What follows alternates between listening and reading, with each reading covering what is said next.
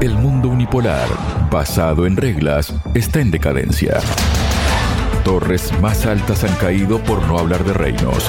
Ahora todos los caminos conducen a un nuevo mundo multipolar, libre de imposiciones imperialistas. En ajedrez de geopolítica analizamos todos estos movimientos. Un convoy de alimentos de la ONU en Gaza fue tiroteado por fuerzas israelíes, según informa el Organismo de Obras Públicas y Socorro de Naciones Unidas para los Refugiados de Palestina en Oriente Medio, o UNRWA, como se conoce por sus siglas en inglés, ¿no? Para hablar sobre este tema de asuntos vinculados, estoy junto al ex diplomático y profesor de la UNAM, Héctor Lerín. Héctor, bienvenido a Radio Sputnik. ¿Cómo está? Gracias, Javier. Estamos bien. Gusto en saludarte. Muchas gracias, Héctor. El, el placer es mío. En una publicación a través de la red social X, el UNRWA escribió, no podemos entregar ayuda humanitaria bajo fuego, se necesita urgentemente un acceso humanitario seguro y sostenible en todas partes, incluido el norte de Gaza. Según el director de la UNRWA, Thomas White, el convoy fue alcanzado por fuego de artillería de la Marina israelí. También informó que no hubo heridos.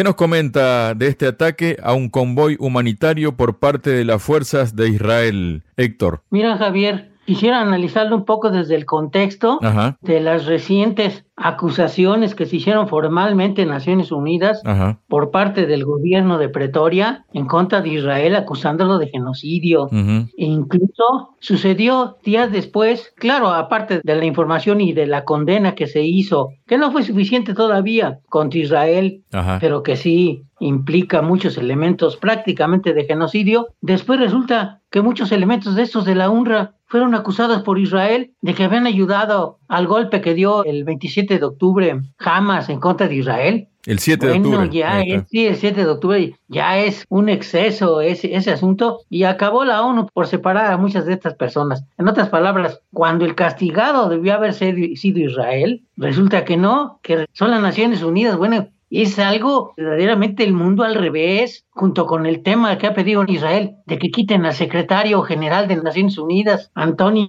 que por cierto conozco personalmente por mi trabajo en su momento, Antonio. Guterres. Bueno, son cosas que verdaderamente no son incomprensibles, pero son verdaderamente de- descomunales, verdaderamente bestiales, y es un respondido, es una respuesta, pero verdaderamente grosera, arbitraria, increíble de parte de Israel, que encima de las acusaciones que tiene y que por cierto están apoyando otros países en contra de Israel por el tema del genocidio y todavía se atrevan a estar disparando en contra de las Naciones Unidas, porque ese es realmente el asunto, es en contra de las Naciones Unidas y el perjudicado primero, al que ya perjudicaron suficiente, sigue siendo los palestinos que viven en Gaza. Bueno, es algo que verdaderamente me deja ya asombradísimo, ya rebasa cualquier elemento, cualquier consideración humanitaria. En verdad, este Javier, a mí me recuerda solamente a los nazis y los bombardeos que llegaron a hacer en muchas partes, incluso a gente pacífica, aldeas eh, que llegaron quemando en Polonia, en Rusia, así que, que era que sin sentido, ya sin ningún sentido, ¿qué te puedes decir? Militar, ¿verdad? Que dijeras, bueno, es que ahí llevan armamento los señores de la UNRWA, pero bueno, es ya verdaderamente algo de lo más incomprensible. Israel ha rebasado ya cualquier capacidad de tenerle si- siquiera consideración. Yo creo que Israel ya ha perdido, aparte que ha perdido la razón y es un estado fallido porque no puede vivir sin recursos extranjeros, ha perdido también, Javier, ya la guerra política, porque tú sabes que la guerra tiene varias facetas, no solamente, ahora sí que la guerra militar, es un pleonasmo, pero también la guerra de prestigio, la guerra de consideración. ¿Cuántos países no se sentían, pues en buena medida culpables porque la humanidad no había hecho suficiente para apoyar a los judíos en la Segunda Guerra, en parte por la propaganda que hacían los nazis que decían que no les pasaba nada, que estaban bien, pero bueno, pero resulta que ahora no hay ya ni manera de defender a Israel por ningún lado y por otra parte también a los Estados Unidos, que por cierto, Javier, en lugar de que ayuden a calmar las cosas como ha estado pidiendo China, por ejemplo, ¿sí? En el Medio Oriente, pues le siguen agregando pólvora. Ahí tenemos cómo bombardearon, según en venganza, ¿verdad? Que hace poco ya ves Jordania, que murieron ahí tres soldados norteamericanos, pero se metieron con Siria, y si no recuerdo, tal vez con Irak, y bueno, y China, bueno, ya ha pedido, no me quiero salir del, tema, ha pedido también, pues que respeten esos países, ¿verdad? Que lo respete Estados Unidos, porque parece que ni claro está, en primer lugar, dónde estaba instalada la famosa base que bombardearon, por un lado, y por otro, es una base totalmente ilegal, entonces los, quien sea tiene derecho a responder, pero bueno, no me salgo del tema, Javier. Es,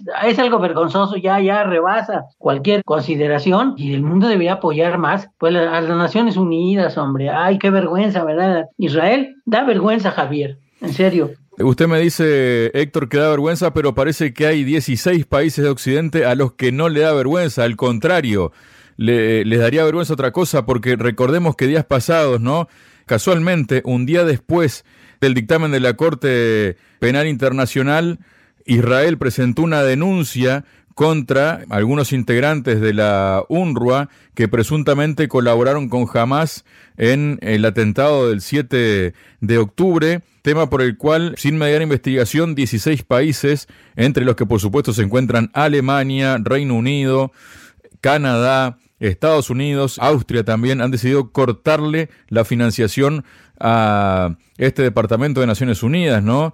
A la UNRWA. Así que esos 16 países, por un lado, suspenden por, eh, mientras dura la investigación, por presunta colaboración de algunos de los miembros de esta entidad de la ONU, pero luego cuando, por ejemplo, Israel ataca como ha atacado a civiles o ataca, por ejemplo, este convoy de humanitario, no pasa nada, ¿no? Sí, mira, ahora que mencionaste los países que están apoyando a Israel desde este punto de vista que mencionaste, Alemania, Estados Unidos, Canadá, otra vez la OTAN, eh, Javier.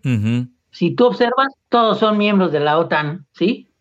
Tal parece que la OTAN pues quisiera seguir agregando pólvora pues a este infierno que se ha convertido para los palestinos este tema, ¿sí? Y que no se respeten las decisiones de Naciones Unidas o de la Corte Penal Internacional y que sean las Naciones Unidas y sean en el fondo sean las víctimas las que parezcan los victimarios, bueno, y que Israel siga apareciendo como el victimario, bueno, es algo que verdaderamente asombra. Por ahí escuché una declaración cuando estaba en todo su apogeo el tema este de las acusaciones de genocidio contra Israel, una declaración de su primer ministro que decía, no, Israel cuida mucho de no afectar a la población civil. Uy, imagínate nada más, han asesinado a 10 mil o 12 mil niños, ¿verdad? Y 16, 17 mil palestinos. ¿Sí? Que ya me han dicho que gazatíes no es lo correcto, este Javier, sino palestinos, este, habitantes de Gaza y también de Cisjordania, y que digan que cuidan a la población civil, bueno, es verdaderamente vergonzoso, es verdaderamente delincuencial. Bueno, los europeos se han vuelto locos, yo lo he escrito, ya lo digo aquí en México. Bueno,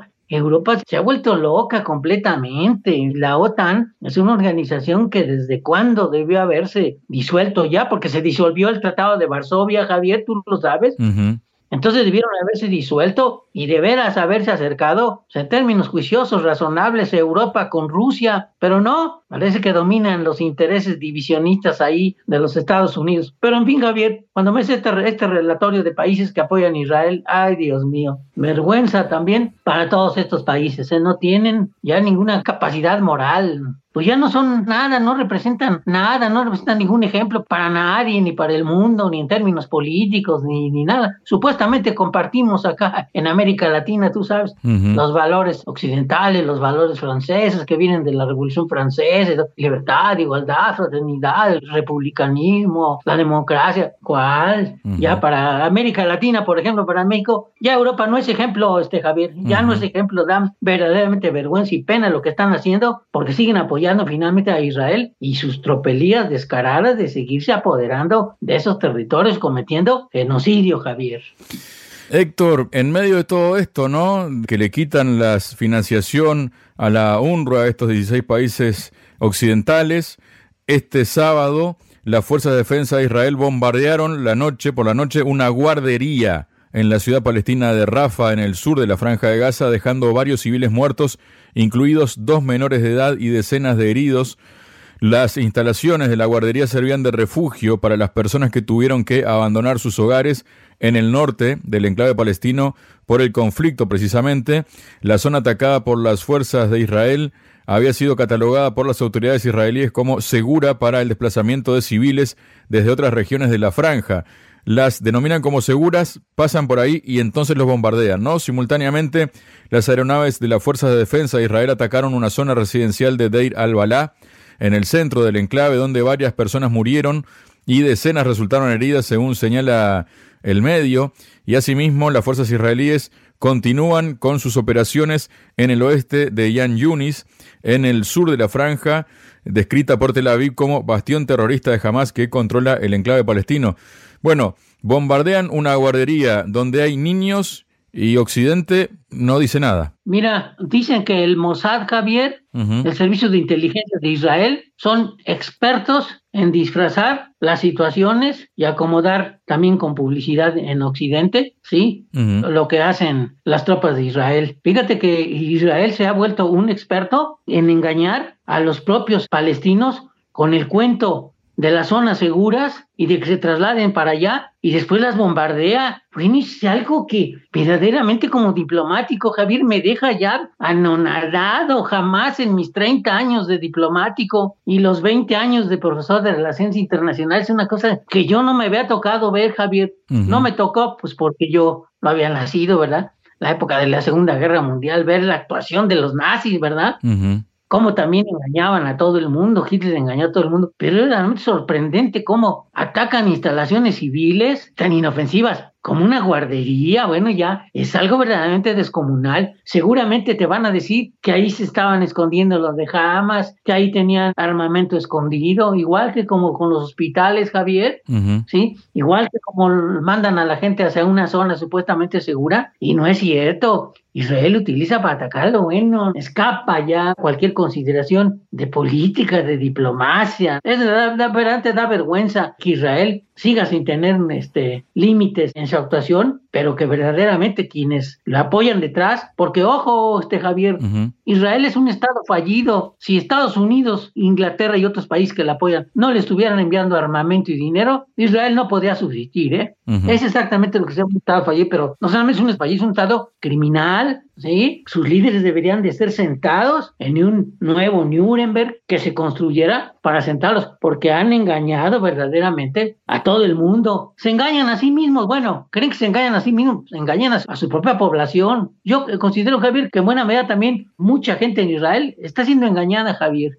Ese cuento sionista de que deben estar ahí, que cuando ellos estén bien asentados, entonces bajará yo no sé, Jesucristo, no sé, no sé quién, y entonces ya será Israel. Entonces, a mí me parece un cuentazo soberano que no tiene ningún sustento y hasta investigadores judíos, gente de nivel, hasta de la propia Universidad de la Biblia ha, dicho que esos son puros engaños, son puros cuentos, que es muy bonita la Biblia, un, un escrito muy bonito, pero de ahí no pasa. Así que Israel es un engaño total, no solamente un Estado criminal, sino un, engaño total su propia existencia. Yo no sé qué va a pasar ahí, Javier, pero de veras, ojalá se pudiera construir con el tiempo un Nuremberg para asentar a estos criminales, porque esos delitos no prescriben, Javier, lo que está haciendo el ejército de Israel, sus líderes, Galan, y hay, hay por ahí unos tipos que este, en el propio gabinete de Israel que son verdaderamente, asombrosamente nazis, ¿eh? No, para empezar, pues por el primer ministro Netanyahu. Y lo más grave, Javier, es que creo que se, se supone, se cree que cuando Netanyahu se vaya no lo suplirá alguien mucho mejor que él, sino quizás igual que él o hasta peor. Ese es un grave problema que tendremos por delante. Pero bueno, así es como veo el tema, Javier. Es algo inaudito. Sí, y Héctor, parece que ya a la ciudadanía estadounidense no es fácil de engañarla porque el 50% de los adultos estadounidenses cree que la operación militar de Israel en la franja de Gaza ha ido demasiado lejos según se desprende de una encuesta conjunta de la agencia AP y el Centro NORC de Investigaciones de Asuntos Públicos de la Universidad de Chicago. La cifra refleja un considerable aumento frente al 40% de quienes mostraron críticos con la actuación de Israel el pasado mes de noviembre. Sin embargo, los simpatizantes del Partido Republicano parecen mostrarse más favorables de la mano dura que aplican las autoridades israelíes, pues el porcentaje de quienes opinan que el país hebreo no ha ido lo suficientemente lejos, solo se redujo del 32 al 24% dentro de este grupo, si bien más de un tercio de estadounidenses califica a Israel de aliado que comparte los intereses y valores de Estados Unidos, muchos creen que no es así.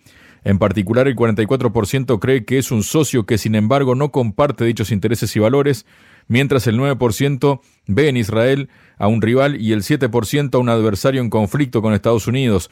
Pero no obstante esto, hay algo que se ha ventilado, ¿no? Y que tiene que ver con Biden, porque según el periódico político, Biden está descontento con el hecho de que Israel siga sin tener intención de poner fin al conflicto. De acuerdo con fuentes citadas por el medio, Biden desconfía profundamente de Netanyahu ya que teme que pretende arrastrar a Washington a una guerra mayor en Oriente Medio.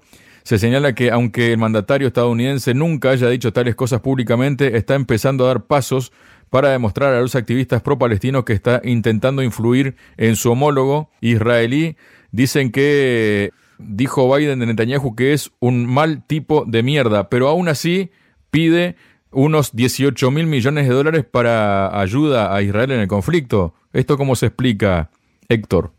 Pues ya que le está pidiendo el señor Biden esa ayuda para Israel, que no se ve que tenga la dificultad, por ejemplo, que está teniendo el apoyo para Ucrania, pues a lo mejor el señor Biden ahí, muy por debajo de la puerta, como dices tú, muy por debajo de la mesa, pues le pide a Israel que ese dinero se utilice ya en parte, claro, lo van a utilizar para, para seguir estableciendo sus fuerzas armadas, pero también para reponerse de los, pues de los daños, de las pérdidas que Israel haya tenido. Y a lo mejor le pudieran poner hasta una, pues una especie de requisito al señor Netanyahu, pues para que disminuya y no acelere la guerra si el asunto fuera en verdad, como se dice por ahí, que Biden no está totalmente de acuerdo en que Israel se siga mostrando tan radical como lo acabamos de ver y tú lo has explicado también por ahí, y se pudiera obligar a Netanyahu a que bajen la radicalidad en contra de los palestinos. Porque por otro lado, todo mundo da por hecho, Javier, que Israel no ha conseguido todos los objetivos que se había propuesto, que ya ha pasado mucho tiempo y no ha conseguido acabar. Se calcula por ahí, leí estadísticas de 15-20% de la gente de Hamas y de ahí no ha pasado.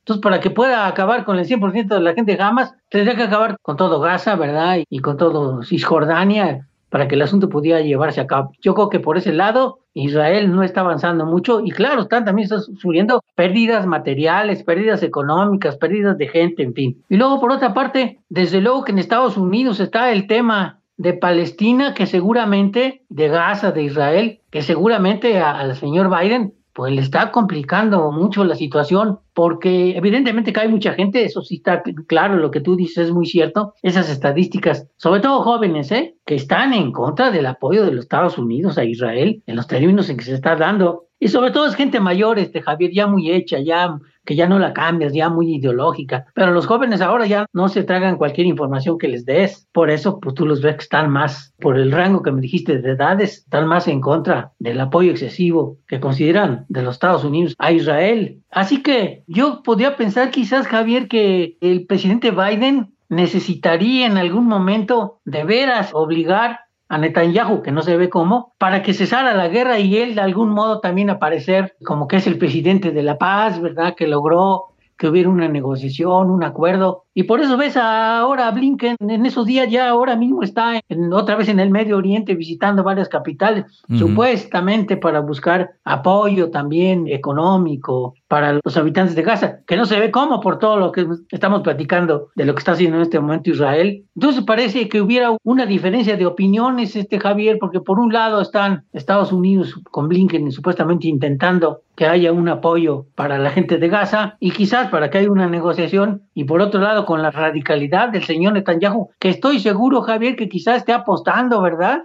A que Biden pierda la presidencia de la República porque sabemos que quiere reelegirse, ¿verdad? Quizás está apostando que llegue el señor Trump, pero también en el fondo, pues es una jugada muy difícil, Javier, porque puede ser que el señor Trump, que claro, sabemos que él apoya a Israel, dijera, oigan, aquí nos sentamos a negociar todos o viene una tercera guerra mundial, que, que, sabemos que él ha dicho en varias ocasiones que no tiene ningún interés, acaba con la guerra en Ucrania, por ejemplo, rápidamente, que se sienta a negociar. A veces parece más juicioso este Trump, bueno, el expresidente Trump, que el señor Biden, bueno, los demócratas verdaderamente luego nos tienen asombrados. Ah, siempre están hablando de paz, uno asociaba, yo en mi juventud asociaba a los demócratas con la paz, Javier, pero son realmente luego los que, los que lanzan más guerras. Claro, los republicanos no se quedan atrás y ahí los vemos, a muchos republicanos radicales, ¿verdad? Apoyando a Israel y sobre todo apoyando su agresividad y sobre todo diciendo que lo que han hecho hasta ahorita sigue siendo poco, ¿verdad? Yo no sé qué, yo no sé qué esperan. Seguramente esperan lo que esos algunos locos por ahí en Israel que han dicho. Lanzar una bomba atómica contra Gaza, bueno, y son verdaderamente de bestialidades, cosas pero descomunales. En fin, el asunto sintético, Javier, es que el señor Biden ve que rápidamente se están acercando las elecciones y es una jugada, este Javier, es una jugada peligrosa porque si no acaba esa, esa guerra en el Medio Oriente, pues puede ser que le sirva a señor Biden para perder la elección, o puede también él pararse el cuello y decir, miren, nosotros logramos que se firmara la paz y él aparecer aquí como el gran, la gran gente que logró la paz en el Medio Oriente. Y si a ellos le sumamos la posibilidad también, Javier, que ya está manejando, porque son dos escenarios diferentes, pero son en aquellas regiones, que en Ucrania, ¿verdad? Se negociara ya una paz, como ya se está mencionando, ¿verdad? Ya todo el mundo sabe que Ucrania tiene perdida la guerra, que aquellas regiones, Zaporilla, Gerson, Crimea o de esas, las tienen perdidas en favor de Rusia y que se viene un escenario internacional diferente. A lo mejor si antes acaban estos dos escenarios de guerra, ojalá acabaran antes, Biden podía levantarse un poco con la victoria, pero es un volado, este Javier, es un volado sumamente complejo, hay que reconocerlo. Muchas gracias, Héctor. No, hombre, Javier, ¿de qué? Me da gusto saludarte y saludos a tu auditorio. Y cuando quieras, seguimos platicando. Te mando un abrazo. Sputnik. Contamos lo que otros callan.